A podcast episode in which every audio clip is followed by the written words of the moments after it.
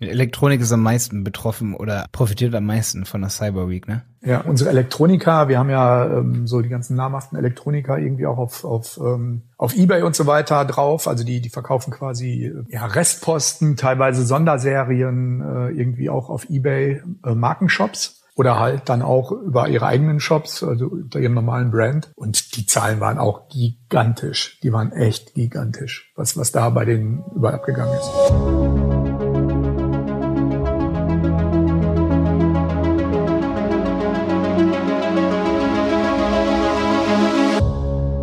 Malte Helmholt hier von Die Berater Online Marketing mal wieder im Handel 4.0 Podcast. Heute mit einem super spannenden Gast, dem Mario Ratz, Geschäftsführer von Rockio, einer Unified Commerce Cloud. Anknüpfend an unser Interview mit Shopify letzte Woche kommt hier eine sehr gut ergänzende Folge. Diese Folge hat auf jeden Fall mein E-Commerce Horizont erweitert. Gerade Fashion-Filialisten, aufgepasst und lokale Händler. Für euch ist das hier richtig interessant. Rockio ist eine Unified Commerce Cloud, um euch vom klassischen stationären Handel zum Digitalmodell zu transformieren. Für alle, die Rock ja noch nicht gehört haben, ähm, immerhin 1000 deutsche stationäre Einzelhändler sind Kunde bei Rockio und das ist ja schon eine ziemliche Hausnummer. Ich interviewe Mario heute zum Thema Einzelhandel, Digitalmodelle und Anforderungen an Commerce-Lösungen. Als Vorbereitung auf diese Podcast-Folge haben wir uns natürlich auch mit Rockio Kunden in Verbindung gesetzt und haben mal so ein bisschen rumgehorcht und das Feedback war durchweg positiv. Das Feature-Set von Rockio soll unglaublich groß sein, Außerdem war es wohl sehr einfach, Rockio als Partner äh, zu implementieren, beziehungsweise als Software zum bestehenden ERP-System. Und außerdem waren alle durchweg begeistert vom Rockio-Team. Ein Blick auf die Website rockio.com, Rockio übrigens mit zwei Q, ist also auf jeden Fall lohnenswert, weil ich denke, das könnte auch eine ganz gute Hausarbeit oder, oder Vorbereitung auf diese Folge hier sein. Es ist ein sehr, sehr technisches, oder ein sehr advancedes E-Commerce-Thema hier, deswegen schau erstmal auf die Website, schau dir an, was Rockio macht und dann hör dir auf jeden Fall diese Folge hier an. Vielleicht ist Rockio ja dann sogar dein neuer Backend E-Commerce Partner oder Partner im stationären Handel. Auch über die Fusion mit Clarity and Success wird Mario hier übrigens berichten. Also wir haben ja einige Brancheninsights, wenn ich das mal so nennen darf. Und wir haben ja auch einige ja, Insights, wie das Jahr, das E-Commerce-Jahr 2021 wird und das Retailer-Jahr 2021. Übrigens ist Rockio eine Multi-Tenancy Software as a Service Lösung von der Architektur, also wie Google Ads, äh, Google Apps, meine ich, Dropbox, Shopify. Alle Kunden sind also in der gleichen Umgebung und profitieren von Features der anderen. Mehr dazu in dieser Folge mit Mario Ratz von Rockio. Er erklärt das Ganze sehr schön. Auch wofür das Wort Rockio steht, würde er dir heute übrigens verraten und wie die Zukunftsvisionen in puncto Shopify sind. Das kommt natürlich zum Thema. Das Ganze ist auf jeden Fall eine super spannende Folge. Ich habe sie mir nochmal angehört und muss echt sagen, ich fand es richtig, richtig cool. Es war schön, Mario als Gast zu haben und jetzt geht's direkt los mit Rockio und was Rockio alles kann und wie sich der E-Commerce-Markt wahrscheinlich verändern wird. Ein kleiner Punch-In noch, bevor die Folge hier losgeht. Wir haben diese Folge hier im Dezember 2020 aufgenommen, Anfang Dezember, noch vor Weihnachten, jetzt kommt sie nach Weihnachten raus. Das ist nochmal wichtig für alle hier zu wissen, damit man das Ganze so ein bisschen in unsere Podcast-Timeline reinbekommt. Mario, du kannst gerne mal ganz zum Anfang für alle, die euch noch nicht kennen, kurz vorstellen, wer sind denn eure Kunden? Dass man so eine Idee bekommt von, von ja. euch. Wer, wer sind eure Kunden? So die Hauptkunden, die man vielleicht sogar auch kennt. Ich, ich weiß, bei einem habe ich gestern bestellt von euren Kunden. Kannst du okay. erraten, welcher, ne? Weiß nicht, Intersport vielleicht. Nee. Dann, keine Ahnung, Matratzenkonkord, Rewe, Rewe Lebensmittel. Brauche ich alles nicht. Boah, Lebensmittel habe ich schon. Lebensmittel brauchst du auch nicht, okay. Äh, Matratze habe ich auch eine sehr, sehr gute, wie ich Uh, wer können das noch sein, ey? Ich würde sagen, mit, mit, mit Sexspielzeug haben wir nichts, da weiß ich nicht. okay, ich gebe dir noch einen Hinweis. Wir haben neulich, wir haben ja so eine Mitgliedschaft, wo man ähm, Online-Marketing lernen kann. Da habe ich euch als positives Beispiel hervorgehoben für Kundenstimmen. Bei Rose Bikes? Ja, genau, es war Rose Bikes. Okay, ja, cool. cool, dann hast du jetzt schon mal einige Kunden für unsere Zuhörer verraten äh, mit ja. einer Quizfrage. Das ist doch gut. Okay. äh, Mario, erzähl mal, was macht ihr genau als Rockio?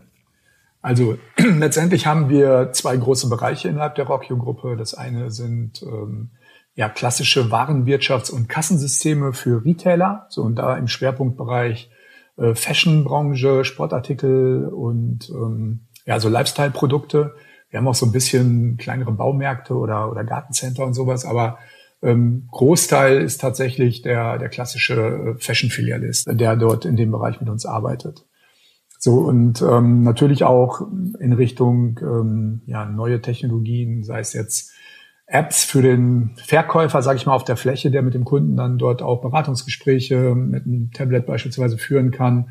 Dort natürlich dann auch sieht, äh, was hat der Kunde gekauft, was hat er für Vorlieben unter Umständen, wenn er dort jetzt ähm, dann auch die Daten entsprechend pflegt. Also Stichwort auch ähm, personalisierte Ansprache von Kunden.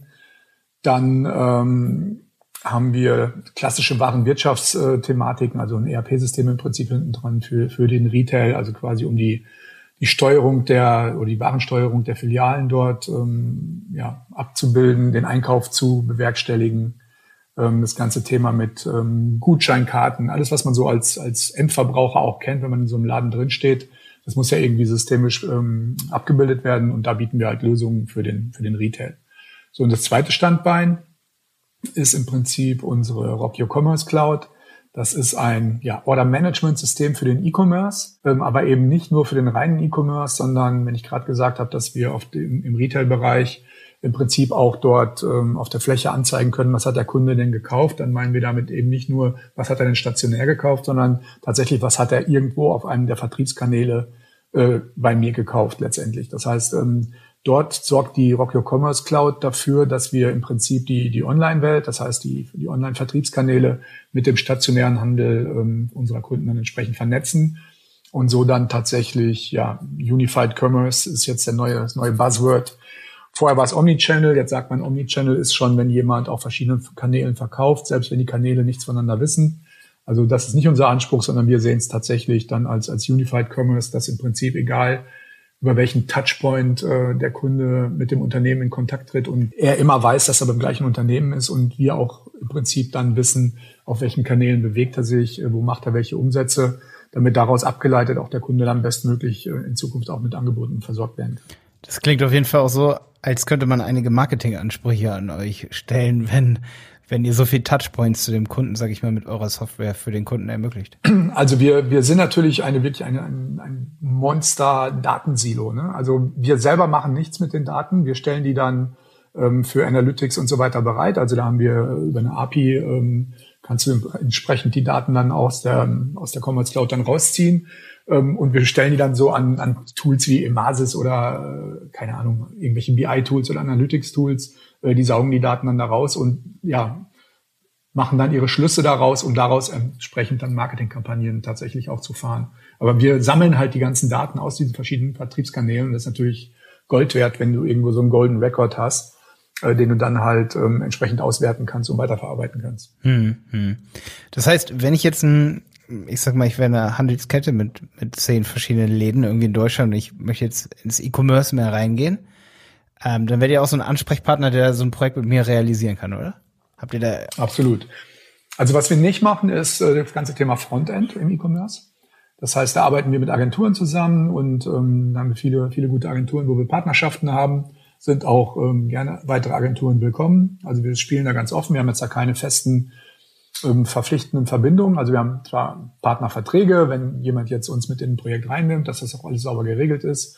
Aber ansonsten sind wir da offen, auch für weitere Partnerschaften.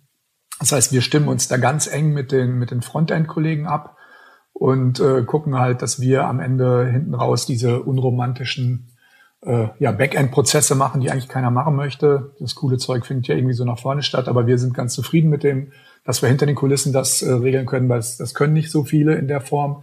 Und da ist dann der Wettbewerb auch nicht so groß wie jetzt im, im klassischen Agentur-Frontend-Business. Ich meine, hm. du hm. weißt, wovon ich rede.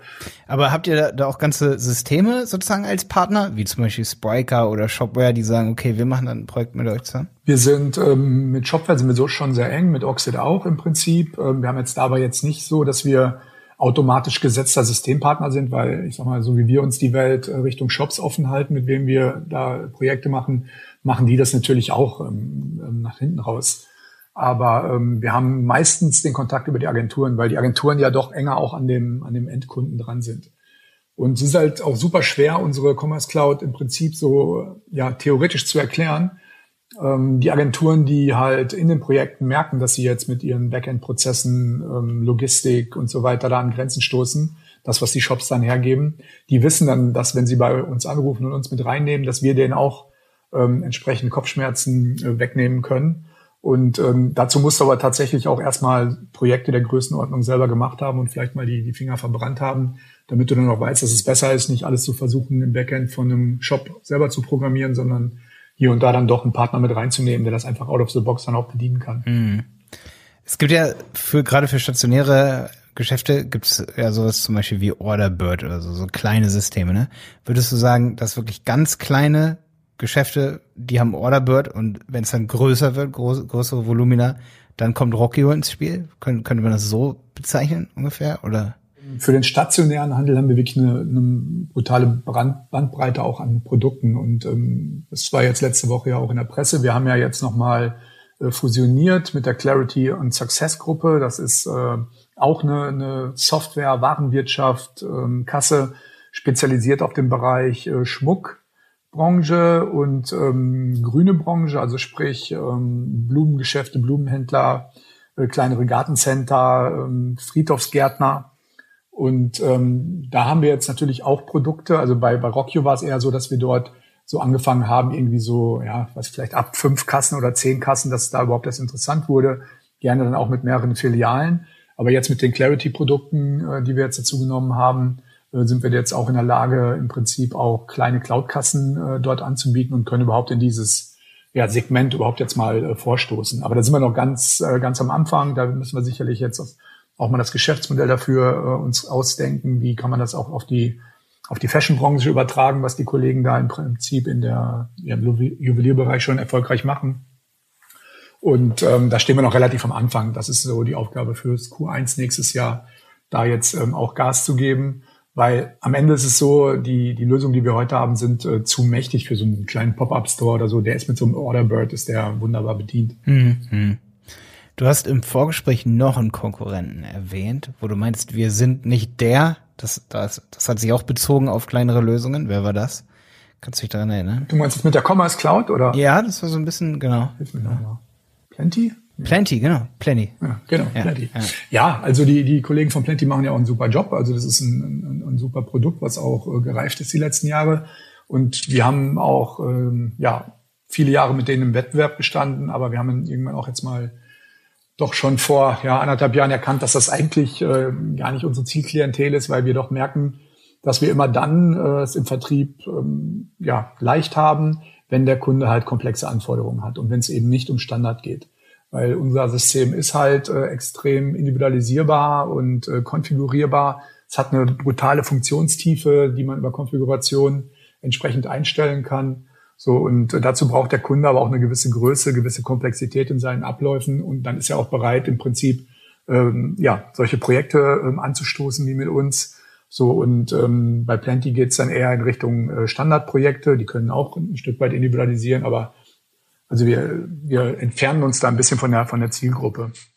Also wenn wir so ähm, als wirklich ähm, ja, Marktbegleiter sehen, das ist auf der einen Seite ähm, eine Commerce Tools auch, die ähm, einen guten Job machen. Ähm, ich glaube, der Unterschied ist der, dass wir im Prinzip mehr Out-of-the-Box-Funktionalität, also konfigurierbar mitbringen und die, die Commerce Tools ja so über Microservices ein sehr mächtiges Tool ist, wo du auch ähm, super coole Sachen mitmachen kannst, hohe Komplexitäten auch abbilden kannst. Aber du musst es halt dann auch projektbezogen immer wieder äh, im Prinzip auch tun. Und bei uns ja so, dass die Commerce Cloud ja ein SaaS-System ist, ein Multi-Tenant SaaS-System. Das heißt, alle Kundeninstallationen sind bei uns äh, in der gleichen Umgebung und ähm, partizipieren im Prinzip von jedem Projekt, was wir machen, weil viele von den Funktionen, die wir äh, vielleicht auch mal hier und da Kunden individuell erstellen, eben dann auch in den Standard wandern. So ein anderer Marktbegleiter, der gleichzeitig aber auch Partner ist, ist zum Beispiel, du hast es angesprochen, Spriker ähm, wo wir beispielsweise bei Rose ähm, das Projekt zusammen machen. Spriker macht das Frontend, äh, wir machen die Backend-Prozesse. So, aber auch mit Spriker kannst du natürlich auch gewisse Backend-Thematiken entsprechend entwickeln ähm, mit dem mit dem Framework, was da ist. Aber auch das ist immer eine projektbezogene Geschichte dann auf diesen einzelnen Kunden. Und auch da ist es so, dass äh, ja, das dauert halt, ähm, bis sowas fertig ist. Und bei uns ist es halt, wie gesagt, out of the box da und kann deshalb relativ schnell im Vergleich zu solchen Individualprojekten ähm, ja, zum Go Live gebracht werden. Das ist sicherlich ein USP, den wir da haben. Hm. Aber so von der, von der Größenordnung, von der Komplexität ähm, oder der, den anspruchsvollen Projekten, wie gesagt, äh, sehen wir da eine Commerce Tools oder eine Spryker ähm, so auf, auf Augenhöhe. Okay. Ich werde dich auf jeden Fall gleich noch ein bisschen auslochern, sage ich mal, weil wenn man das so hört, wen ihr alles betreut, wie viele E-Commerce-Unternehmen das dann sein müssen, sage ich mal, oder oder welche E-Commerce-Unternehmen das sind, da siehst du sicherlich einiges, was für Ansprüche gerade für 2021 da sind ja. in Corona-Zeiten oder was was vielleicht auch so für Wachstumspläne da sind, in welche Richtung sich das Ganze entwickelt. Aber bevor wir das tun, habe ich noch eine Frage. Wer, wer hat denn ähm, Rockio gegründet oder woraus wurde das gegründet? Es hört sich so ein bisschen so an, als wärt ihr aus einem, also lass mich raten, aus einem Individualprojekt oder so entstanden. Da, da gab es ein E-Commerce-Projekt und die hatten eine Anforderung und daraus ist das System entstanden? Also das, das hat ja noch eine, eine längere Historie, das ganze Rockio-Thema. Also am Ende Rockio selber gibt's ja erst seit drei Jahren. Okay. So, das ist aber ähm, im Prinzip kein Startup oder so, sondern wir haben ähm, durch unseren Investor Everston haben wir im Prinzip drei Unternehmen gekauft, die wir dann in eine Unternehmensgruppe überführt haben. So, das war ähm, zum damaligen Zeitpunkt die Futura ähm, Kassensysteme aus ähm, Hamburg, dann die Höckel Kassensysteme aus äh, Bad Hersfeld, die über keine Ahnung 40 Jahre größten Wettbewerber waren. Die haben wir jetzt dann quasi zu Kollegen gemacht. Das war eine spannende Zeit, ähm, hat aber ganz gut funktioniert. So, und ähm, die Rockio Commerce Cloud war die ehemalige eFulfillment und die gibt's jetzt auch schon 15 Jahre am Markt. Und äh, im Prinzip äh, ist die Story dahinter, dass wir mit der Technologie der Commerce Cloud äh, die beiden ähm, ja, ehemaligen Systeme aus dem Retail-Bereich dort am Ende Omnichannel-fähig machen und äh, damit jetzt auch ähm, den Markt entsprechend dann ähm, auch adressieren können. Und darüber dann natürlich auch auf der Retail-Seite Wachstum generieren, weil der Retail-Markt wächst natürlich deutlich schwächer als der E-Commerce-Markt. Auf der anderen Seite, wenn wir die Lösung aus einer Hand bieten, partizipieren ja wir dann auch wieder auf der E-Commerce-Seite davon. Von daher ist das ein ganz gutes Modell. So zurück zu deiner Frage. Die Commerce Cloud ist tatsächlich aus einem, aus einem Individualprojekt ganz in den Anfängen des, äh, des E-Commerce entstanden.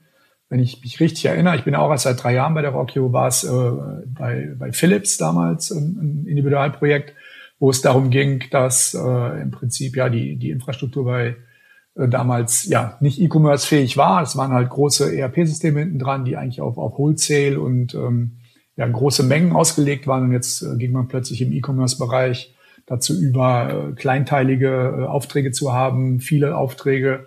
Und ähm, da hat man tatsächlich dann ähm, eine Lösung gesucht, keine gefunden und hat dann die Lösung gebaut. Und ähm, ja, die ist so gut gelungen, dass man irgendwann gesagt hat, okay, da, das könnte man noch standardisieren äh, und auch anderen Kunden anbieten. Und daraus ist im Prinzip dann die, ja, die E-Fulfillment, damals die, die Commerce Engine entstanden und jetzt heißt sie halt die Rockio Commerce Cloud. Rockio selber, den Begriff, ähm, der steht für original gar nichts.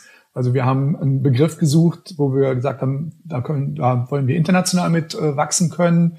Äh, wir wollen einen Begriff haben, der im Prinzip noch nicht irgendwie Webpages belegt ist oder Patentrechte drauf sind oder wie auch immer. Und haben im Prinzip mit einer Agentur zusammen einen Kunstnamen kreiert. So wollten ruhig einen, wo man auch ein bisschen drüber stolpert, weil äh, mit den zwei Q, ähm, das wird auch von jedem irgendwie unterschiedlich ausgesprochen. Es bleibt also irgendwie definitiv im Gedächtnis ähm, der schräge Name.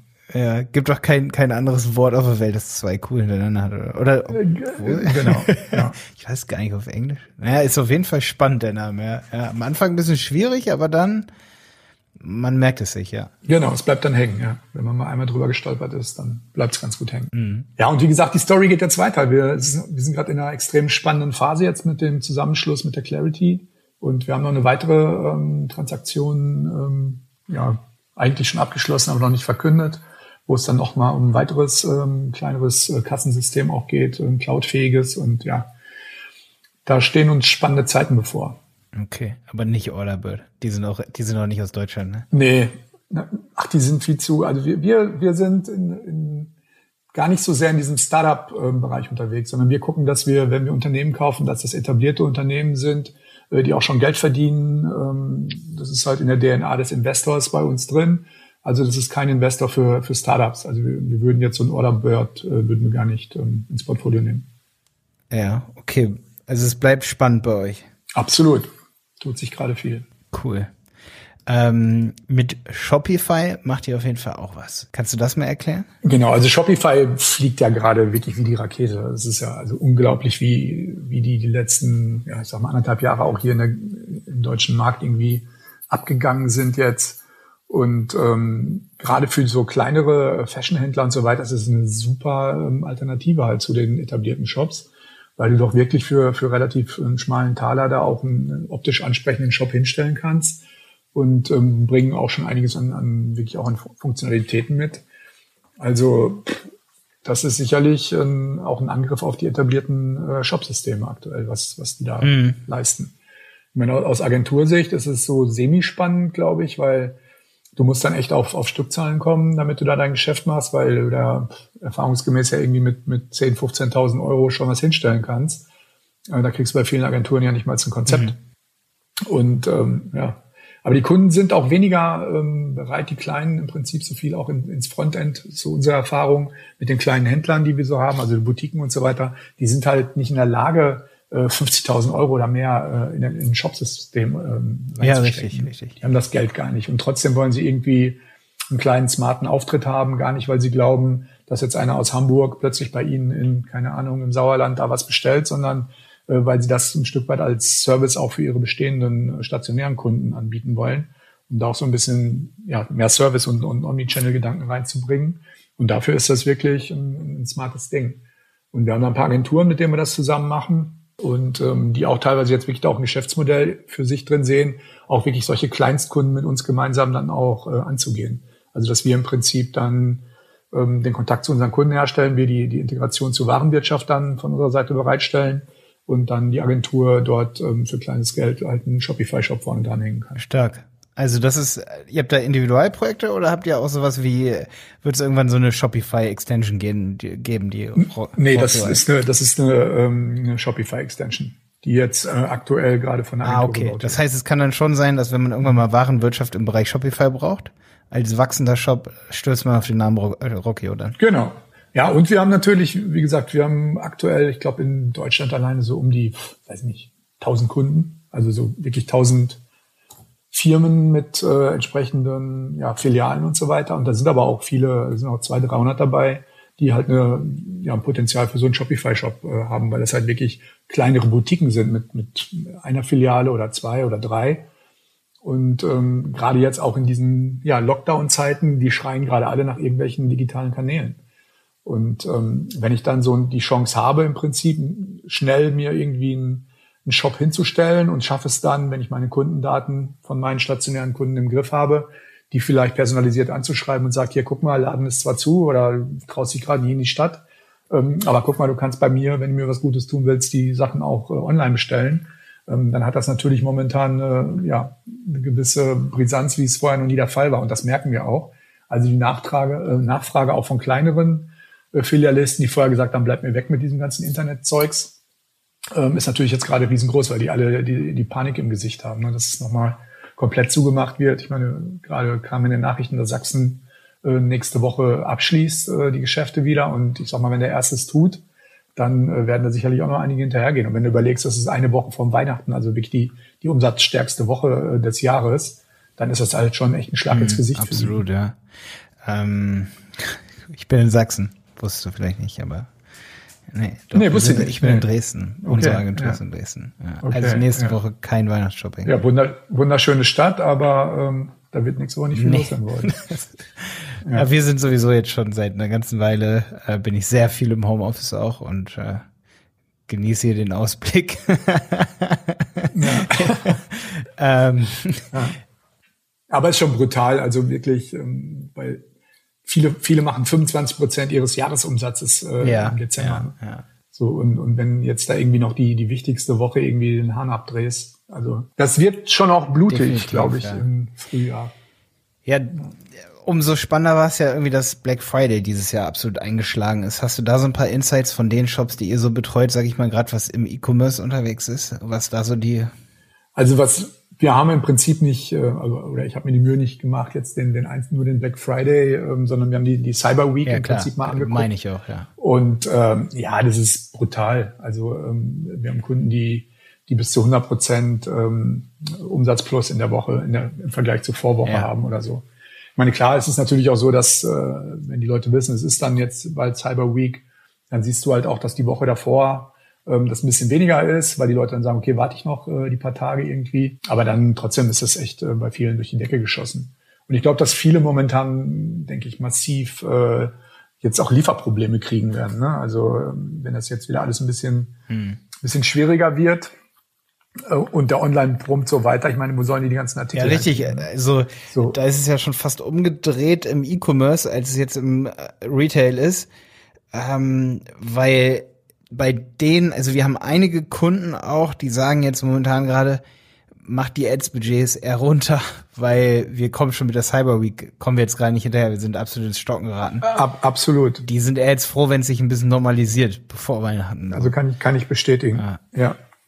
So, wir, keine Ahnung, unsere Elektroniker, wir haben ja ähm, so die ganzen namhaften Elektroniker irgendwie auch auf, auf, ähm, auf Ebay und so weiter drauf. Also die, die verkaufen quasi äh, ja, Restposten, teilweise Sonderserien, äh, irgendwie auch auf Ebay äh, Markenshops oder halt dann auch über ihre eigenen Shops, also unter ihrem normalen Brand. Und die Zahlen waren auch gigantisch. Die waren echt gigantisch, was, was da bei denen mhm. überall abgegangen ist. Elektronik ist am meisten betroffen also oder am meisten profitiert am meisten von der Cyber Week, ne?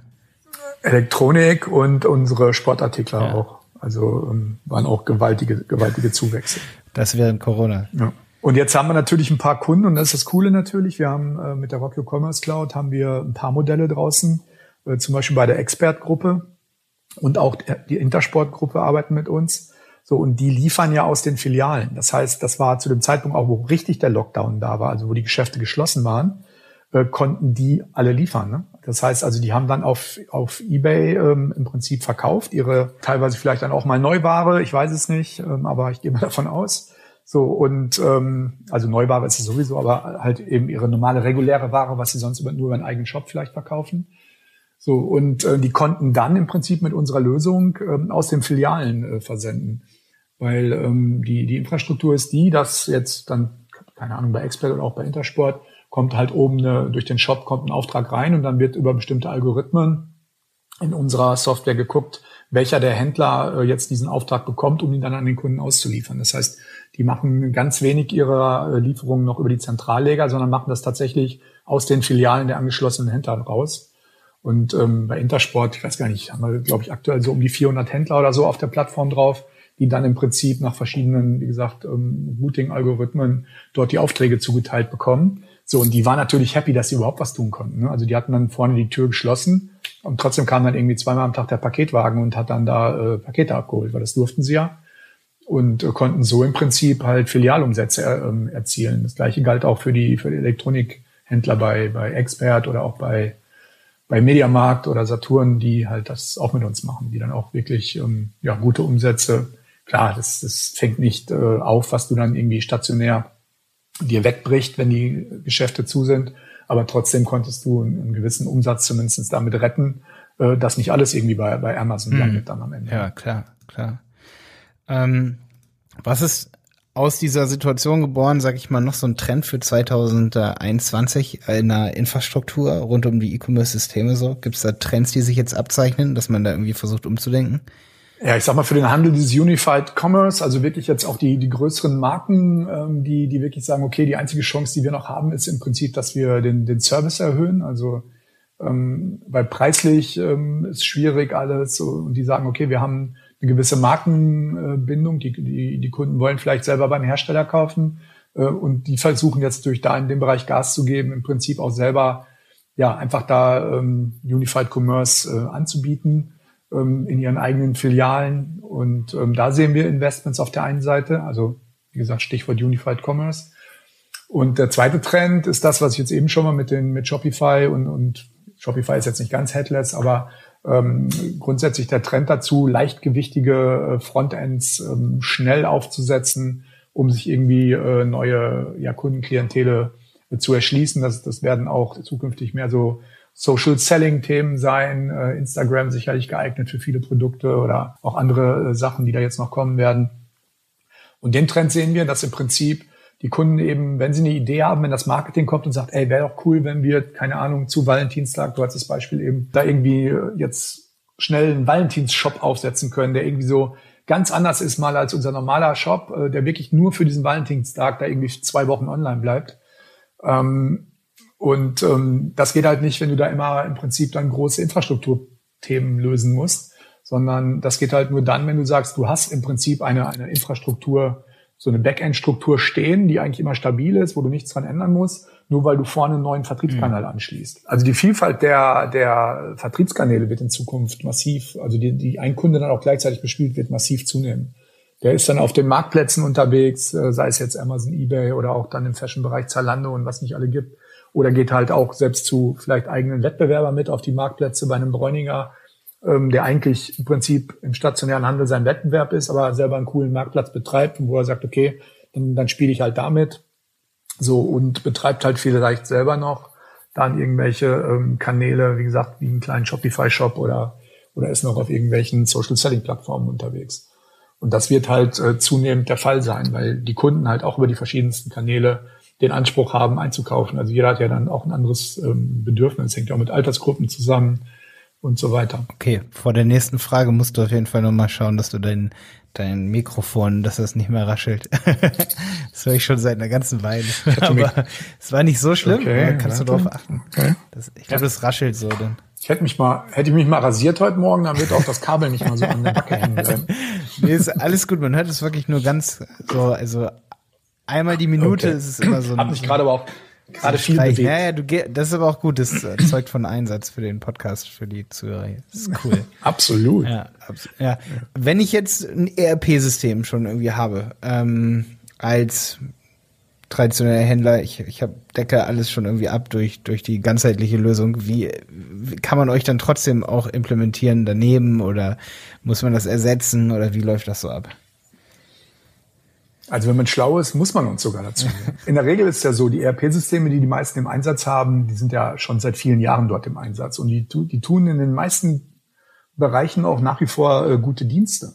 Ne? Also wenn man das ganze Thema mal äh, das, der Beschaffung, also des Einkaufs oder der Produktionssteuerung ähm, jetzt mal bei einem, bei einem Fashionladen zum Beispiel äh, nimmt, ähm, dann hat sich da gar nicht so viel getan, dass es unbedingt notwendig wäre, jetzt das ERP-System rauszuschmeißen.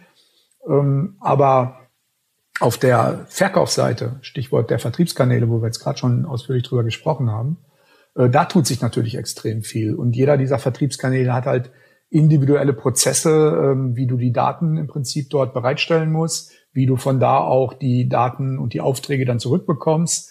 So, und da stoßen dann viele natürlich mit ihren äh, vorhandenen Systemen an, an ihre Grenzen. So und glauben dann äh, oftmals, da hilft nur ein neues ERP-System. Aber auch dann bist du ganz schnell wieder in so einem Silo drin, weil die ERP-Systeme sind da einfach nicht für gemacht, sondern die sind genau für diese für diese Standardprozesse gemacht, nämlich Beschaffung, Bestandsverwaltung, Finanzbuchhaltung, also all das, was auch sein muss. Aber äh, dieses Tempo nach vorne raus können die einfach da an der Stelle nicht mitgehen. Und ist natürlich fatal, wenn du irgendwie ein cooles Marketing-Team hast oder der Markt auch sich gerade in deine Richtung entwickelt und du dann irgendwie durch Infrastruktur ähm, in einem Korsett bist, was dir gar nicht erlaubt, dann im Prinzip diese Früchte auch zu ernten, die plötzlich da sind. So, und da kommen wir ins Spiel mit der Commerce Cloud, dass wir sagen, lass doch deine Infrastruktur nach hinten zu den Backend-Prozessen, also Richtung Produktion oder Beschaffung, FIBO, wie ich schon sagte, lass doch da alles, wie es ist. Und ähm, wir klemmen im Prinzip die Commerce Cloud ähm, zwischen diese Welt und diese ja, agile, ähm, volatile neue Welt der Vertriebskanäle. Und wir machen im Prinzip in der Commerce Cloud, im Prinzip schalten wir ein zweites ERP damit ja vor das ERP-System, was dann aber diesen ganzen äh, kleinteiligen, ähm, ja, das kleinteilige Order-Management übernimmt. Sprich, äh, die kleinteilige Logistik, ähm, das ganze, die ganze Kommunikation mit dem Endkunden, die Payment-Prozesse sauber abzuwickeln, auch mit der Retour entsprechend was halt alles die, die normalen ERP-Systeme vor große Herausforderungen stellt. So, und damit sind wir auch in der Lage, das ähm, sehr schnell zu tun und vor allen Dingen jetzt im Vergleich zu einer Einführung von einem neuen ERP-System für, für einen Bruchteil der Kosten letztendlich. Das heißt, wir sind in der Lage tatsächlich, wir haben Kunden, die haben, ähm, dem einen oder anderen hier im Podcast wird es vielleicht noch ein Begriff sein, die betreiben heute noch eine AS400, das ist so ein altes, uraltes, ähm, mit einem Greenscreen ähm, ERP-System, von, von IBM. So, und es funktioniert noch super und wir haben die Commerce Cloud da dran gehangen und die machen heute auf sechs, sieben verschiedenen Vertriebskanälen ganz normal E-Commerce. Und ähm, das ja. bedeutet, ihr seid eigentlich genau die Schnittstelle oder das Zwischending zwischen Frontend und klassischem ERP-System. Dann kann man es, glaube ich, auch viel besser greifen. Genau. Das heißt. Ja, also im Prinzip bringen wir eine Menge von Funktionen mit, wo man denkt, so, ja, aber das ist doch auch ERP. Also, und das ist auch so. Also wir haben Logistikprozesse bei uns drin, wir haben äh, eine eine Bestands, eine separate Bestandsberechnung, äh, die extrem wichtig ist, wenn du auf diesen ganzen verschiedenen Kanälen unterwegs bist. Weil am Ende dem ERP-System äh, ist es egal, äh, auf welchem Kanal verkauft wird. Das, das Ding sagt, ich habe tausend Stück noch verfügbar. So, und jetzt müssen wir aber ähm, ja, den verschiedenen Kanälen sagen, wie viel will ich denn welchem Kanal zuordnen. Das heißt, äh, diese tausend Stück, wie teile ich die denn auf? Wie viel will ich denn Amazon sagen, dass ich habe? Wie viel äh, gehe ich, bringe ich auf Ebay? Wie viel stelle ich in meinen eigenen Shop? So, und genau diese, diese Logistik so aufeinander abzustimmen ähm, und auch die, ähm, ja, die Bestände dann entsprechend zu verwalten, das ist was, wie gesagt, was die meisten ERP-Systeme komplett ähm, an die Grenzen bringt. Und das ist genau die Rennstrecke, wo wir zu Hause sind. Das heißt, im Prinzip sind wir auch ein ERP-System, allerdings ohne ähm, Finanzbuchhaltung und ähm, ja, machen im Prinzip vorgelagert die ganze kleinteilige Order-Management-Abwicklung um das vom ERP entsprechend wegzuhalten. Verstehe, okay. Ja, dadurch lässt sich auf jeden Fall mit den Informationen noch besser greifen. So auf eurer Website steht ja auch so ein bisschen, das hat den Teil eben des Podcasts so ein bisschen abgebildet, dieses stationär und online verbinden, zwei Welten. Das klingt ja für alle super interessant, die jetzt äh, im, in der Corona-Krise mehr verkaufen wollen online und vorher immer stationär unterwegs waren, ne? Aber dass ja. man dazu kein eigentlich komplettes neues ERP-System oder kein, ne? Also, dass man das alles nicht neu braucht, das beruhigt ja dann schon mal, ne? Ähm, und man sieht, oder ich sehe das auf jeden Fall bei einigen Kunden von uns. Ich weiß nicht, viele haben da auch JTL. Ich weiß nicht, ob ihr J also JTL würdet ihr wahrscheinlich komplett ersetzen. JTL hat ja auch so ein Frontend-System und dann das Backend-System. Nee, die machen, die machen ähm, im Prinzip von der von der Grundidee machen die schon ziemlich was ähnliches und die machen das auch gut. Also auch die mhm. Jungs können was, ne? Aber das ist halt wirklich Standardbusiness, ne? Also das ist wirklich für ähm, dann, dann bleibst du halt in diesem, in diesem, was dort vorgedacht ist und was dort entwickelt wurde. Und dann, wenn du eine bestimmte Größe hast und hast nicht viel irgendwie äh, Komplexität, dann funktioniert das auch. Also die machen, die machen einen guten Job. Die würden wir jetzt aber gar nicht als Wettbewerber sehen, weil die, die Zielgruppe eine komplett andere ist. Also wir, wir sind da ähm, doch eher dann im Enterprise-Bereich unterwegs, was die, die Kunden mhm. dann auch angeht. Das heißt, wenn es drei Packages gäbe und Enterprise wäre das größte, dann deckt ihr eigentlich nur sowieso das ab. Okay. Genau. Okay. Ja. Ähm, was wäre denn mal so eine, so eine kleine Story, was so ein, was ein Enterprise-Modell an Funktionen benötigt, wo du sagst, boah, das hast du zum ersten Mal und zum einzigen Mal bei einem Kunden gesehen, irgendwie eine Anforderung, sag ich mal, die euch vielleicht auch eher Kopfschmerzen gemacht hat, wo du sagst, ey, da unterscheiden wir uns. Hast du da was ganz Konkretes irgendwie, wo du sagst? Also ich glaube, das, das haben wir jeden Tag. Ne? Also mit jedem Projekt lernen wir ja auch massiv dazu. Und ähm, wie ich eingangs schon sagte, das Coole ist ja durch diese Multi-Tenant-Architektur, was natürlich für uns in der Entwicklung super komplex ist, weil wir wirklich auf alles achten müssen, weil ja wirklich alle Kunden in der gleichen Umgebung sich ähm, befinden.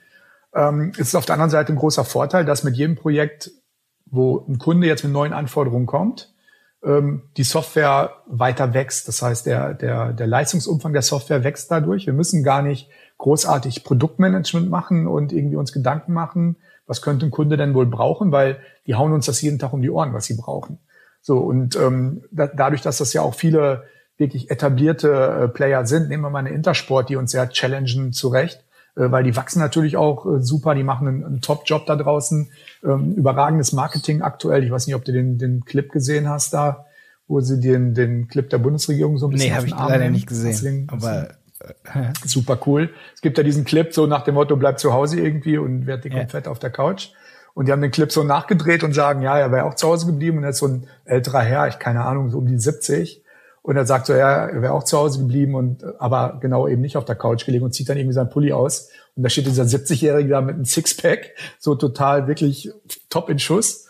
So, und äh, die machen halt eine riesen, riesen Aufmerksamkeit gerade. So, und natürlich mit dem Wachstum, was die hinlegen, ähm, steigen natürlich auch die Anforderungen und die challengen uns äh, dann massiv. Ne?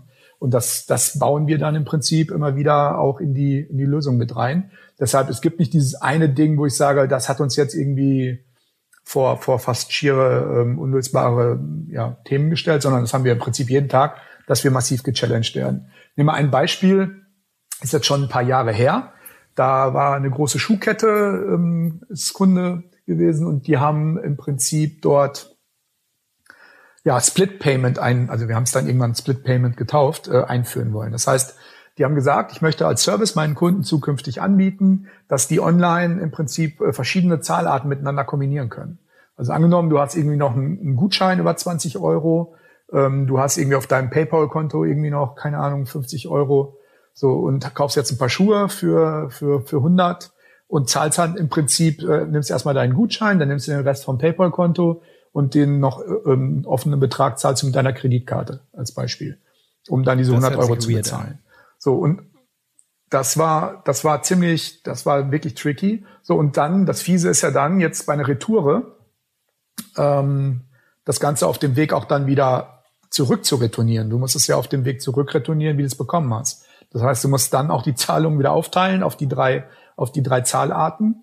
So, und ganz äh, tricky wird's dann, wenn du jetzt auch noch irgendwie einen, einen, einen gemischten Warenkorb hast. Du hast eben nicht nur den einen Artikel für 100 Euro, sondern du hast ja jetzt im Prinzip die ähm, irgendwie drei Artikel drin und der, der Warenkorb hat 100 gekostet und ein Artikel davon wird retourniert. So, welche Karte, also welche Zahlart belastest du jetzt rückwärts im Prinzip mit, mit welchem Betrag? So, und das waren natürlich Projekte, die extrem, also hört sich jetzt für den Anwender irgendwie an, sagt ja, ist so ganz normal aber die extrem anspruchsvoll waren. Und dadurch lernt man halt jeden Tag und die Lösung wird ich jeden Tag. Ich bin kein Mathematiker, aber es gibt auf jeden Fall Split-Modelle, würde ich sagen, wo es nicht möglich ist, wenn ein Artikel retourniert wird, das richtig zurück zu transferieren. Das ist der, und dann gibt's noch den kippenden Cent. Ja, genau. das hört sich, habt ihr es denn geschafft? Ja, ja, wir haben es geschafft. Ja, ja. Das ist heute eine Standardfunktion. Also wenn heute ein Kunde kommt und sagt, äh, ich hätte gerne verschiedene Zahlarten für einen Warenkorb, das ist jetzt eine reine Konfiguration, ist jetzt keine. Okay, krass. Das hört sich auf jeden Fall. Ja, und das ist so ein, so ein ich sag mal, glaube ich, ein ganz plakatives Beispiel, ähm, was sich noch jeder vorstellen kann.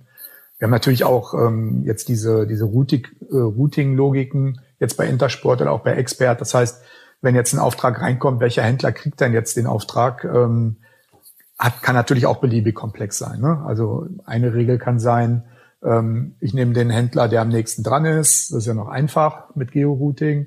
Dann sagst du, okay, ich nehme den Händler, der nicht nur am nächsten dran ist, sondern der von denen, die am nächsten dran sind, den höchsten Bestand hat.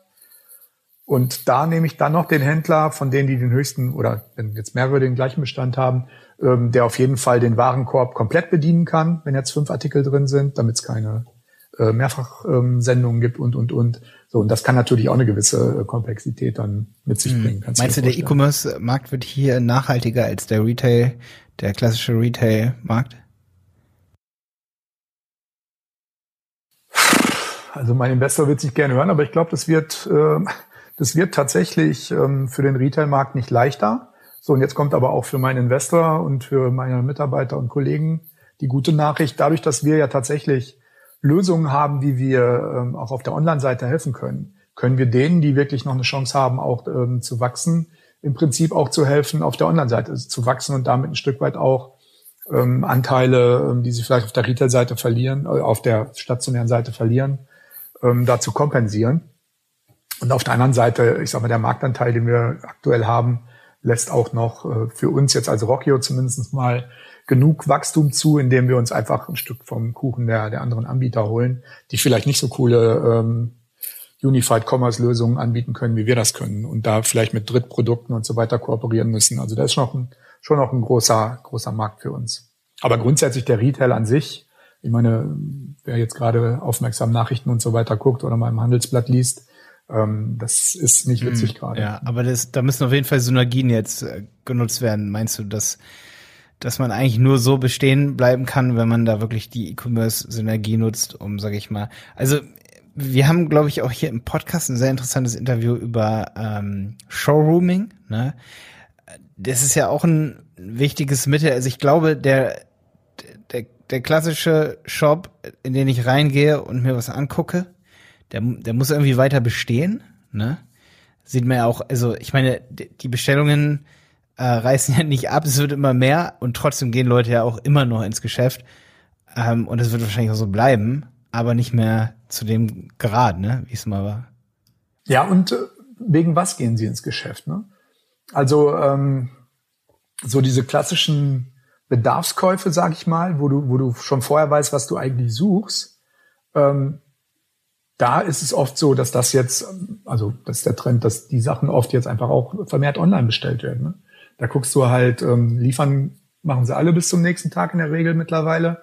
So, und dann guckst du halt, du kriegst das Ding am, am günstigsten, wenn es jetzt wirklich ein reiner Bedarfskauf ist. So, du hast natürlich nach wie vor ähm, auch Leute, zähle ich mich auch dazu, die eher so Impulskäufer sind. Ähm, latsch dann gerne mal mit meiner Frau irgendwie samstags durch die Stadt und trinken einen Kaffee zu normalen Zeiten. Und ähm, ja, stöber mal irgendwie in Köln durch die Geschäfte und dann kaufst du irgendeinen Quatsch, weil du ihn gerade gesehen hast und jetzt irgendwie cool findest, ähm, den du jetzt von der Couch aus nicht bestellt hättest, weil du gar nicht danach gesucht hättest, weil du gar nicht wusstest, dass es das gibt. Bei Klamotte zum Beispiel jetzt. Ne? So, und ähm, die, das ist natürlich was, was nach wie vor da ist, aber dazu denke ich, und das sieht man ja auch bei denen, die es gut machen, müssen halt auch die Geschäfte dann vielleicht auch ein Stück weit attraktiver werden, als sie heute sind. Ne? Also die schreien alle jetzt nach der Politik, die Innenstädte müssen attraktiver werden, äh, die müssen auch ihre, ihre Stores einfach auch attraktiver machen. Ne? Und äh, leider machen es auch da wieder die Großen irgendwie vor. Wenn ich diese, diese ähm, Arcade zum Beispiel, das ist ja die H&M-Tochter, die jetzt irgendwie so einen auf, ähm, ja, sieht auch aus irgendwie wie so ein Pop-Up-Store. Ich weiß nicht, ob ihr in, in, Dresden auch eine Filiale davon habt, wahrscheinlich schon, ihr seid ja da ganz gut ausgestattet. Ähm, du, du denkst halt nicht, dass du bei H&M bist. Ne? Du kannst da von einem keine Ahnung, stoffummantelten, drei Meter langen iPhone-Kabel für 20 Euro bis zu Adidas-Schuhen alles kaufen und es steht H&M dahinter. Ne? Also du hast wirklich so, ein so ein Store, wo du, wo du gerne reingehst, da riecht's noch nach frischem Kaffee irgendwie. Und, und dann hast du daneben halt die, die, ja, die Kaufhäuser wie früher, ne? In Karstadt und Co. mit 20 Jahre alten Linoleumboden irgendwie da drin. Ne? Und ich glaube halt, dass da die, die Herausforderung ist, wie, wie mache ich das attraktiver, dass die Leute auch Bock haben, in die Läden zu gehen, um dann einfach äh, die Impulskäufer auch wieder mehr, mehr zu bekommen. Und witzigerweise, wenn du guckst, ähm, welche Läden entstehen gerade neu, äh, zumindest mal in Köln, dann sind das ganz oft äh, Filialen von, von ehemaligen äh, Pure-Playern, ne, von Online-Händlern, die plötzlich dann auch äh, irgendwelche Pop-Up-Stores aufmachen. Möbelbereich beispielsweise, ähm, die dann einfach mal so kleine Showrooms machen, um einfach die Leute auch so ein bisschen anzufixen. Und ähm, ja, das verändert sich massiv. Ne? Wäre auf jeden Fall gut. Ich bin gestern aus dem Ikea wieder nach Hause gefahren, weil das System kaputt war dort. wow. Das ist natürlich auch der richtige Absolut, Zeitpunkt ja. jetzt. Für da waren Schlangen bis in die, ja. ähm, wie heißt das, die Lager, ja. also einmal durch bis dann in den ja, zurück ins, ins Regal. In den dann. Bereich, wo noch nie eine Schlange hinging, war eine Schlange und dann sind wir an der Schlange vorbei wieder nach Hause, weil oh irgendwie das auch noch ein guter Trend, ähm, wo du es gerade ansprichst. Ähm, Self-Checkout. Ne? Da, da, sind wir auch äh, mit dabei. Wir haben diese, ja, sie heißt Bye-Bye-App, ähm, also wie Bye wie Tschüss und Bye wie, wie Kauf. Ähm, super. Ja, ne? Bye-Bye, okay. ja, kann man, kann man, kann man so machen. Vielleicht machen wir das auch nochmal neu mit dem Namen. Auf jeden Fall, die Funktion ist cool, die wir da haben. Also du kannst tatsächlich mit deinem eigenen Device äh, auschecken. Also Self-Checkout, jetzt so wie Ikea hat's ja schon ewig, äh, mit den Kassen oder Baumärkten machen es ja auch, wo du dann quasi selber ähm, mit den Geräten von denen deinen Checkout machst. Das ist ja jetzt nichts irgendwie atemberaubendes, sondern hier ist es so, dass du tatsächlich dann diese App auf deinem Handy hast. Ähm, wenn du in den Laden gehst, dann äh, identifizierst du dich über einen QR-Code. Also du, du rufst deine App auf, dann über den QR-Code weiß die App, in welchem Laden du dich befindest und ähm, dann gehst du durch den Laden durch, scannst die Artikel ab, die du mitnehmen willst und checkst dann über deine Online-Zahlart, äh, checkst du entsprechend aus.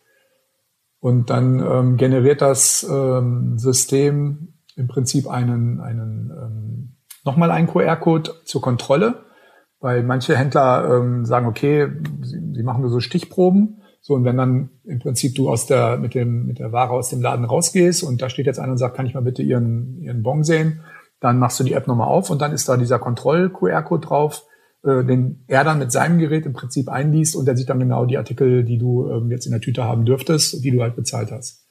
Und ähm, gerade jetzt in Richtung kontaktloses Zahlen oder nicht mehr in der Schlange stehen wollen und so weiter, ist das sicherlich auch ein weiterer Trend, der ähm, jetzt massiv ähm, Schub bekommen wird. Also wir haben das Ding schon fast zwei Jahre und es hat echt ähm, ewig gedauert, bis wir da wirklich jetzt ähm, auch Interesse wecken konnten. Und da hat Corona ganz einfach jetzt ähm, ja riesigen äh, mhm. Vorschub gegeben. Ja, ist interessant, weil selbst ähm, solche Szenarien, weiß ich noch, äh, vor zwölf bis 15 Jahren, da war ich noch gar nicht in dem Business, da da wurde schon über sowas geredet, dass das irgendwann mal möglich ist. Und das hat meines Erachtens ja. noch viel länger gedauert, als man jetzt sagen würde, wie schnell sich die Technik entwickelt. Ja, ich glaube, die Technik, die Technik, äh, also es gibt ja zwei verschiedene Konzepte. Ne? Einmal so, wie ich es gerade beschrieben habe, so wie wir es machen. Ähm, da hast du natürlich das Thema der Warensicherung. Ne? Also ähm, Diebstahl. Ne? Du musst halt schon vertrauen, dass die Leute das dann auch tun. Und ähm, ja, das ist das eine.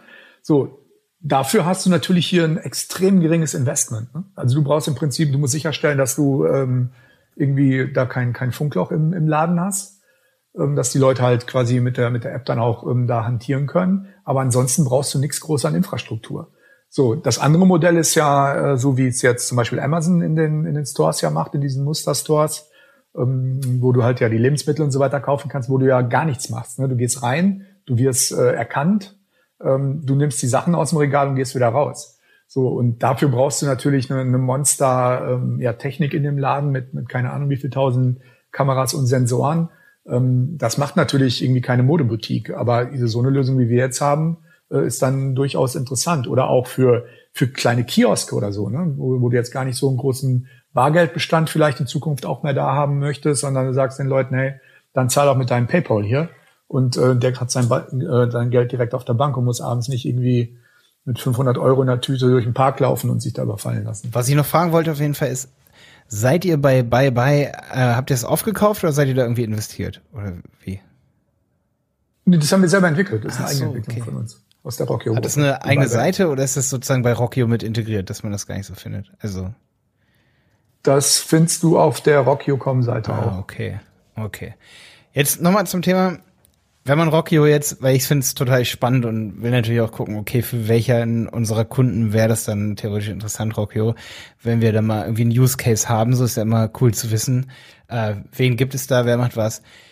Wenn ich jetzt einen Kunden habe, der, ja, wie groß muss, muss er sein, sag ich mal, damit sich das lohnt für ihn, die Logistikprozesse so abzubilden? Also ist das schon so ab 100.000 Umsatz im Monat E-Commerce oder 200.000? Was sind da so, was ist euer kleinster Kunde, sagen wir mal so?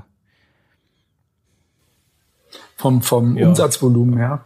Weiß ich, weiß ich, weiß ich ehrlich gesagt gar nicht, was. Und Mitarbeitervolumen habt ihr da? Aber da sind durchaus, da sind, da sind welche bei, die ähm, vielleicht, keine Ahnung, 50.000 also Monat machen. Weniger. Also das sind nicht nur die, die Reves und äh, Intersports der Welt. So, aber es kann durchaus sein, dass die ähm, diesen, diesen E-Commerce-Bereich vielleicht auch mehr als einen Service für ihre Kunden anbieten und trotzdem halt diese Vernetzung jetzt wollen und dann sagen, okay, dann brauche ich halt trotzdem so eine Lösung hinten dran. Also man kann es nicht unbedingt auch nur vom, vom Volumen abhängig machen. Es, es geht eher darum, wenn er eine gewisse Komplexität in den, in den äh, Prozessen hat. Ein Thema, was ähm, sicherlich auch in Zukunft vermehrt dazu führen wird, ist äh, der Preisdruck.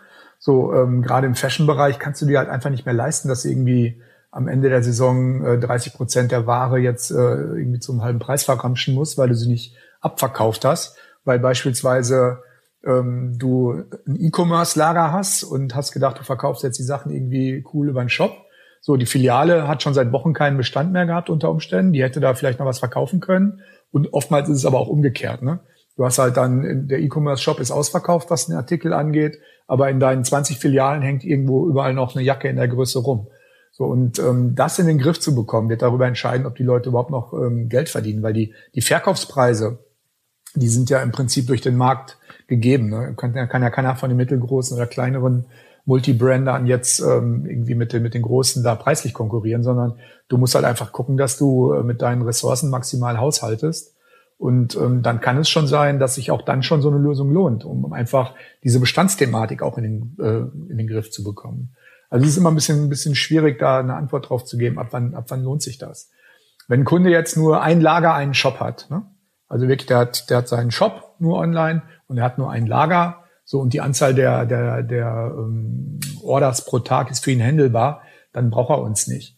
Wenn er jetzt aber zum Beispiel einen Shop hat und hat, wie gerade gesagt, eben vier, fünf verschiedene Versandlager, die in Frage kommen oder vielleicht noch Artikel in seinem Shop, die er selber gar nicht bestandsmäßig führt, sondern die er im Falle einer Kundenbestellung dann bei seinem Lieferanten on Demand bestellt oder als Streckenlieferant ähm, oder als Streckengeschäft dann abwickelt und er dann eine bestimmte Anzahl von Aufträgen hat, dann kriegst du das händisch einfach nicht mehr äh, hin. Dass du äh, dann jedes Mal einzeln deinem Lieferanten eine E-Mail schreibst, bitte schick mal irgendwie ein Stück T-Shirt Größe M jetzt äh, an diesen Endkunden. So, und diese Prozesse dann zu automatisieren, das ist dann unser Job. Und da lohnt sich dann auch, äh, vielleicht dann auch schon wieder für Mittelgröße, sich so eine Lösung ähm, ja. dran zu hängen. Also es hängt immer wirklich ein bisschen so von der, von der Komplexität ab. Wie bekommt ihr denn eure Kunden? Also es hört sich jetzt so an, als würden die meisten echt außer, aus dem Bedarf heraus euch ziemlich schnell finden. Aus Verzweiflung. Ja, es ist wirklich, es ist so, ehrlich.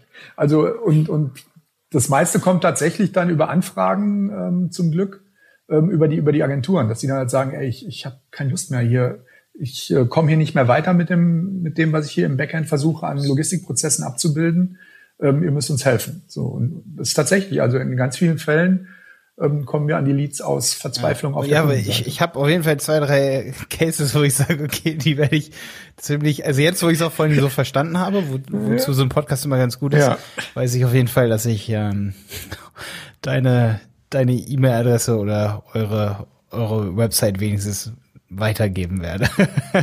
Definitiv. Ja, Jetzt würden mich noch mal zwei Sachen interessieren. Ja. Also dieses Bestandsmanagement, ne? wenn diese Jacken da hängt noch eine Jacke in der Größe, die kann man noch verkaufen, aber auf der Website steht, dass sie nicht mehr da ist. Das geht über Rockio wunderbar. Also das geht, genau. Also das geht natürlich noch wunderbarer, wenn die auch unsere Kassen okay. im Einsatz haben, weil wir dann, äh, wir haben ja eine Integration von der Warenwirtschaft der Kassen ähm, entsprechend dann zu uns und wir können dann entsprechend den, den Bestand auch an den, an den Shop melden, sodass du auch gucken kannst, in welcher Filiale ist denn beispielsweise auch der Artikel noch verfügbar. Weil manchmal ist ja so, dass man es irgendwie am gleichen Tag noch gerne hätte, weil man irgendwie für abends noch ein Hemd mhm. braucht oder weiß der Geier. Und dann wäre natürlich cool, wenn ich gucken kann und verlässlich eine Auskunft bekomme, dass es vielleicht in meiner Filiale vor Ort äh, sogar noch da ist und ich kann es dann von da reservieren. Ähm, so, das geht aber natürlich auch mit anderen Kassensystemen. Nur dann ist es in der Regel ein, ein Stück weit ein, ein, Projekt, wo wir uns die Schnittstellen und so weiter angucken müssen. Wie kriegen wir die halt die Daten aus den Systemen raus? Also auch da ist es so, ähm, wir sagen jetzt nicht zwingend, wenn, wenn jemand äh, diese Aufgabenstellung hat und hat eine, ein Kassensystem von einem anderen Anbieter, dass wir sagen, jetzt musst du erstmal eine ja. Rockio-Kasse kaufen.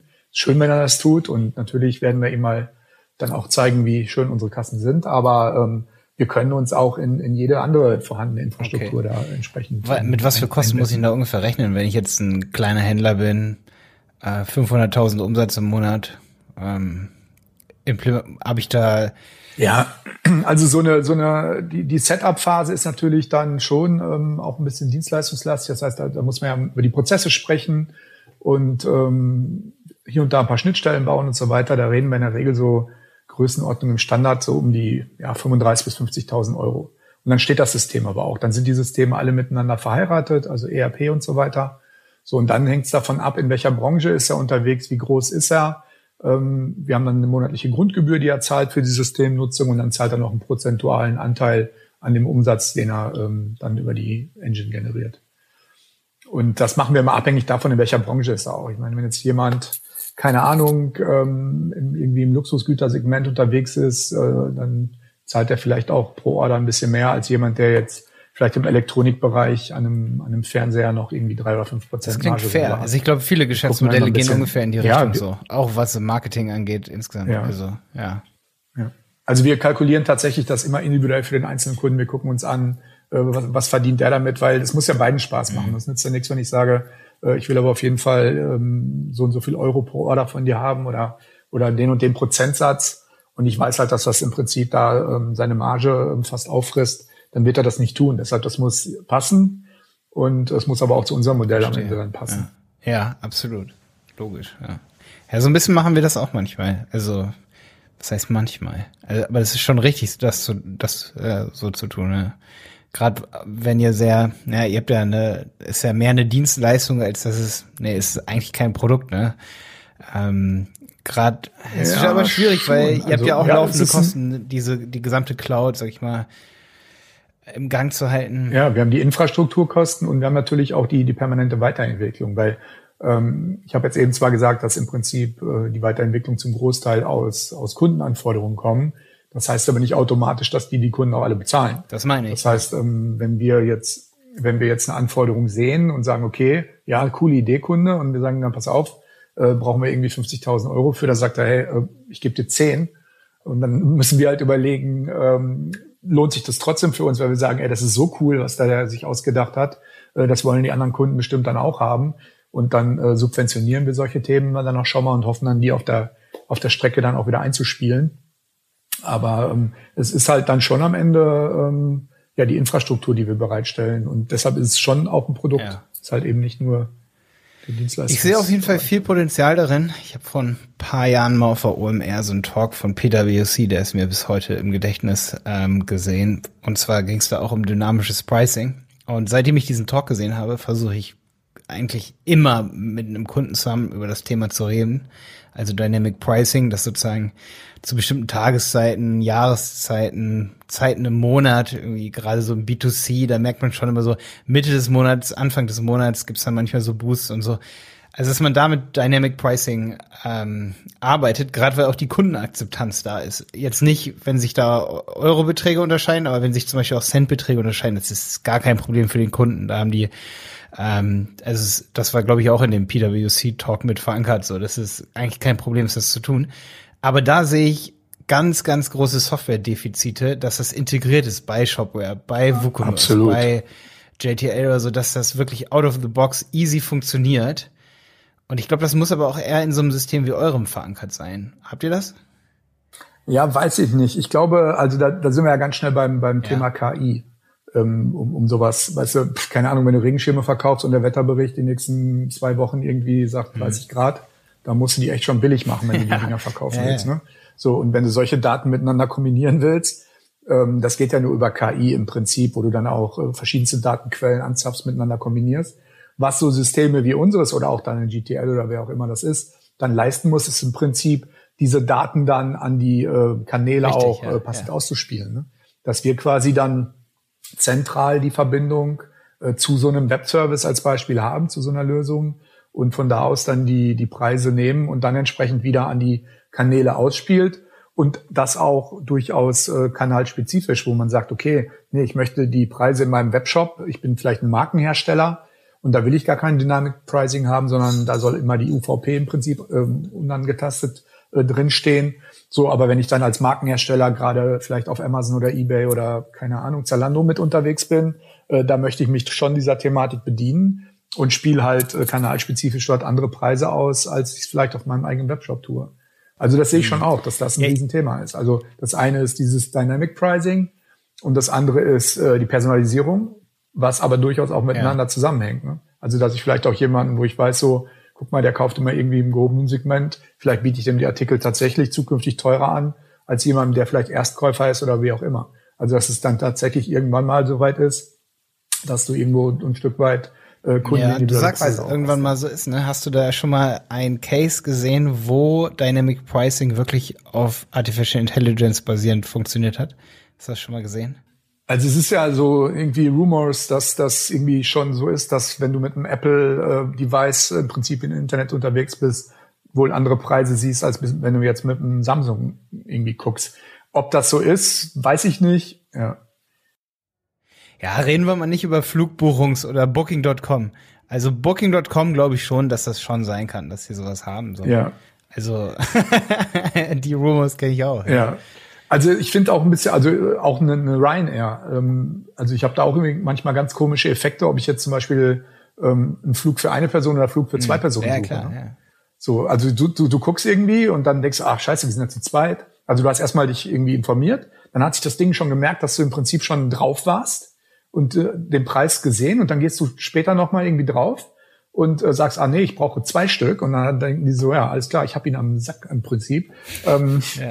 Der will jetzt, der muss jetzt einen zweiten noch haben, also gehen die Preise ja. von beide irgendwie hoch. Also den Effekt, ich, ich meine, die haben ja sowieso eine gewisse Preisdynamik drin, aber ich habe es ein paar Mal gehabt, dass es direkt dann mit dieser Interaktion zusammenhängt und das finde ja, ich da, kann auch kein also, sein. Also ich glaube schon, dass das da, da, da bin ich schon 90 Prozent, sage ich mal, von überzeugt, dass das bei gerade Flugbuchungsportalen oder so, dass es das da so ist. ist ja. ne? Aber im E-Commerce habe ich es noch nicht also da wird es irgendwann kommen, aber ich kenne noch kein System, das so im Einsatz ist bei zumindest unseren Kunden. Da hätte mich mal interessiert, ob, wenn du jetzt sagst, okay, ähm, ihr habt irgendwie bei Intersport oder irgendwie so, die macht, also, oder wahrscheinlich dürftest du es nicht sagen, aber du könntest jetzt sagen, ob du schon mal einen Case gesehen hast. Nein, es gibt ja viele Kunden, die jetzt so Repriser und sowas ähm, im Prinzip hier einsetzen. Ne? Also die dann im Prinzip permanent aber gucken, wie sind die Marktpreise und daraus irgendwelche Schlüsse ziehen und einen Preisvorschlag ja. machen. Ähm, aber das ist ja nicht das, was du meinst, sondern das ist ja dann im Prinzip, das ist ja nur eine Reaktion auf das, was draußen im Markt passiert. Und es ist ja nicht proaktiv, dass ich jetzt den Marktpreis festlegen will, weil ich irgendwelche Informationen habe über KI, die andere vielleicht nicht haben. Und da, das ist ja das richtig Coole.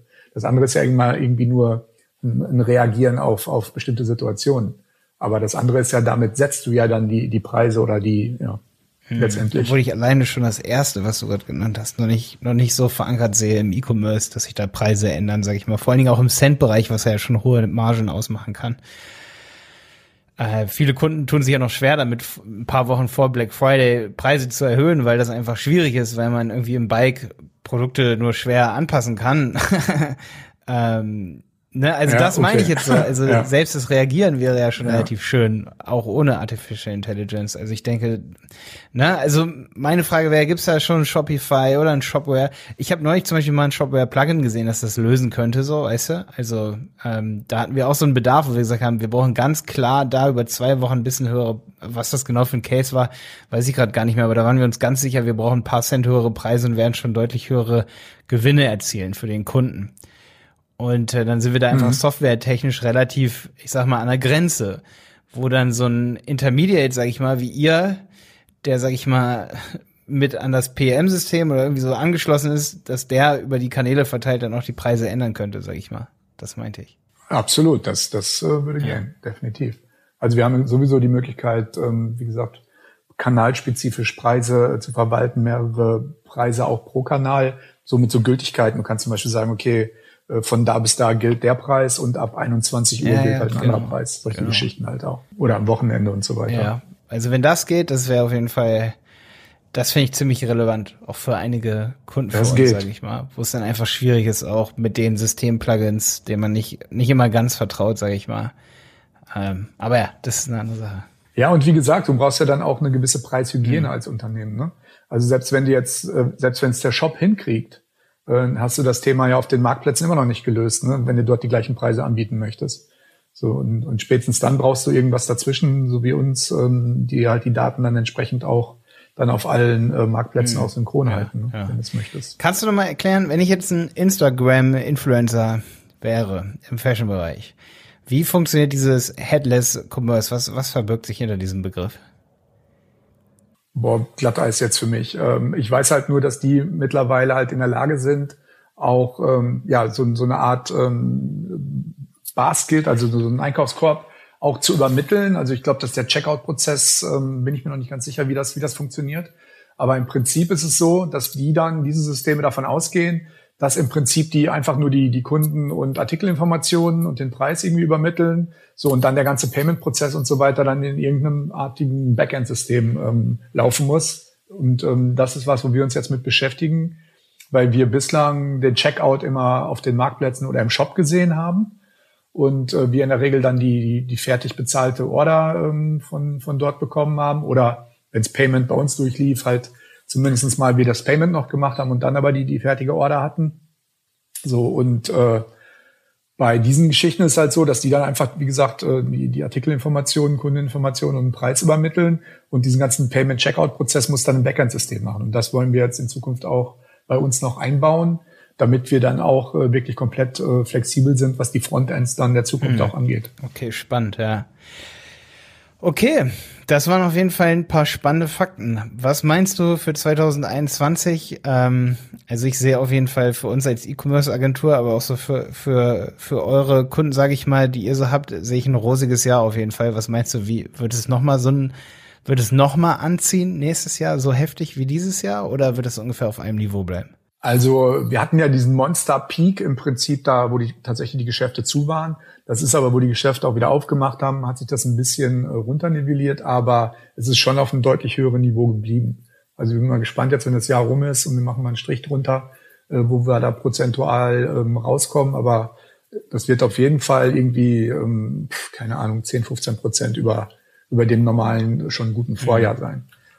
Ähm, wahrscheinlich sogar noch ein bisschen mehr. Und ich glaube, dass es zumindest mal auf dem Niveau bleibt, was ja schon brutal ist. Und äh, natürlich, äh, je länger jetzt äh, das ganze Thema dauert, wird es dem alles nochmal in die, in die Hände spielen. Und auf der anderen Seite, wie gesagt, da schlagen zwei Herzen in meiner Brust. Ähm, auch bei uns ist es so, dass unser äh, E-Commerce-Business, wenn man es jetzt mal auf die ganze Gruppe bezieht, ähm, im Prinzip äh, vielleicht ein, Drittel der Gesamtumsätze ausmacht, wenn überhaupt, wahrscheinlich noch ein bisschen weniger.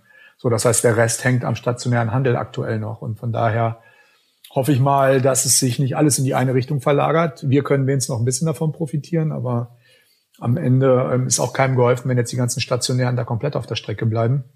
Aber ich glaube, der, der Trend ist halt äh, nicht mehr, nicht mehr umkehrbar. Ja, ja.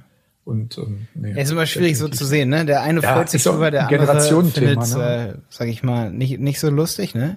Also bei uns, ich meine, es wäre jetzt auch absurd, wenn ich mich nicht drüber freuen würde, wenn wenn mehr E-Commerce-Sales bei unseren Kunden, also wenn wenn das Wachstum nicht da wäre, ne? Weil wir seit Jahren ja, ja schon klar. sagen, macht mehr E-Commerce oder geht da mehr rein, ne? Ähm, in die Richtung und äh, dann muss man natürlich auch sagen, wenn der ein oder andere es nicht macht, dann ist es ja nicht unser Versagen irgendwie, ne? Also Nee, das, äh. ja, das ist so. Auf der anderen Seite, ähm, was halt das Learning, denke ich, ist, auch aus den letzten ja, dreiviertel Jahr jetzt, ähm, dass der Mensch doch immer, wenn er muss, plötzlich auch kann. Ne? Und ähm, wenn man sieht, welche Unternehmen wirklich, wirklich über Jahre mit Händen und Füßen gegen, gegen Digitalisierung, E-Commerce und so weiter gesträubt haben und jetzt wirklich plötzlich ja, konfrontiert waren, das zu tun zu müssen und wie coole, schnelle Lösungen da auch entstanden sind, ähm, ja, plötzlich funktioniert's. Ne? Dann ist die, die Handbremse im Kopf los und, und dann geht's auch los. Auf der anderen Seite sehen wir aber ganz viele Lösungen, die da entstanden sind, ähm, die jetzt äh, alle wieder zurückgedreht werden. Ne? Also gerade die kleineren Händler sind dann auf irgendwelchen 39-Euro-Lösungen irgendwie aufgesprungen, um sich jetzt irgendwie an die Marktplätze dran zu hängen und haben halt nur Ärger damit, ähm, weil es alles hinten und vorne mhm. nicht funktioniert.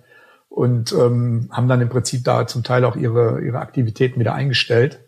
Ähm, also auch die ganzen Schnellschüsse, alles hatte da jetzt auch nicht irgendwie Hand und Fuß, was da gemacht wurde.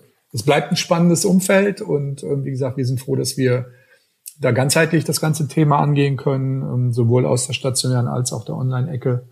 Ja, gucken wir, was das Jahr bringt. Also es wird sicherlich auch nächstes Jahr kein normales Jahr werden. Also ich glaube, das wird uns so eine Zeit lang ja, begleiten. Okay, cool. Das war Mario Ratz von Rockio. Wenn euch das interessiert, was Rockio macht, dann geht nochmal auf rockio.com mit zwei Q, R-O-Q-Q-I-O.com oder rockiocloud.com. Rockio.com, die Magazinseite, jetzt haben wir ja in dieser Podcast-Folge hier gelüftet. Und ja, wenn ihr Rockio kontaktiert, dann sagt natürlich gerne, dass ihr über diesen Podcast hier kommt. Wir haben jetzt kein kein konkreten Absolut. Link oder so, aber ihr könnt ja einfach Bescheid sagen, dass ihr den Mario hier bei uns gehört habt. Ja, danke, dass du dabei warst. Auf jeden Fall, hat mir sehr viel Spaß gemacht. Du, vielen, vielen Dank. Hat mir riesig Spaß gemacht. Ähm, ich habe schon viele Video-Interviews und keine Ahnung. Es war tatsächlich cool, mein erster echt? Podcast. Ja? Ähm, ich denke, wir können das auch wiederholen, weil dann kann man auch immer viel rekapitulieren. Also nächstes Jahr dann einfach. Sehr gerne. Wenn du dann sagen darfst, wen ihr, sag ich mal, in wen ihr dann noch investiert seid oder wen ihr noch aufgekauft habt, wen ihr noch als Kunden neben Rose Bikes, wo ich gestern bestellt habe, wen ihr dazu bekommen habt. Ich finde auf jeden Fall super cool, wie ihr das, ähm, ja, wie ihr das präsentiert und äh, was ihr macht. Wir werden es im Auge behalten. Prima, vielen Dank. Grüße an die Kollegen und ja. Ich hoffe, eure Kollegen, die, die äh, hören dann auch mal rein in den Podcast. Davon kannst du mal ausgehen. Ja. Der Handel 4.0 Podcast ist eine Produktion von Die Berater Online Marketing. Mehr Infos zum Podcast und unserer Agentur findest du auf www.dieberater.de. Bis zum nächsten Mal.